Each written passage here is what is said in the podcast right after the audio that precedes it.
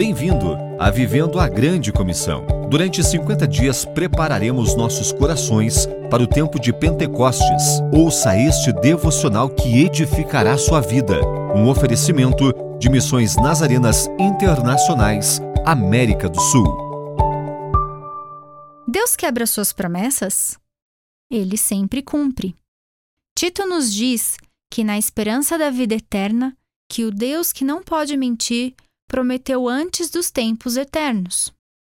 Jesus é o cumprimento das promessas de Deus.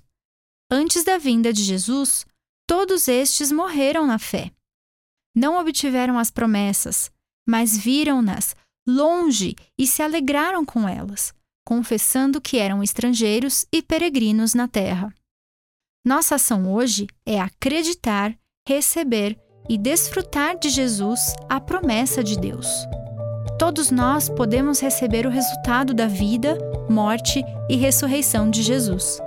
Mas a Escritura encerrou tudo sob o pecado, para que, mediante a fé em Jesus Cristo, a promessa fosse concedida aos que creem. Obrigada, Deus, por sempre cumprir Suas promessas.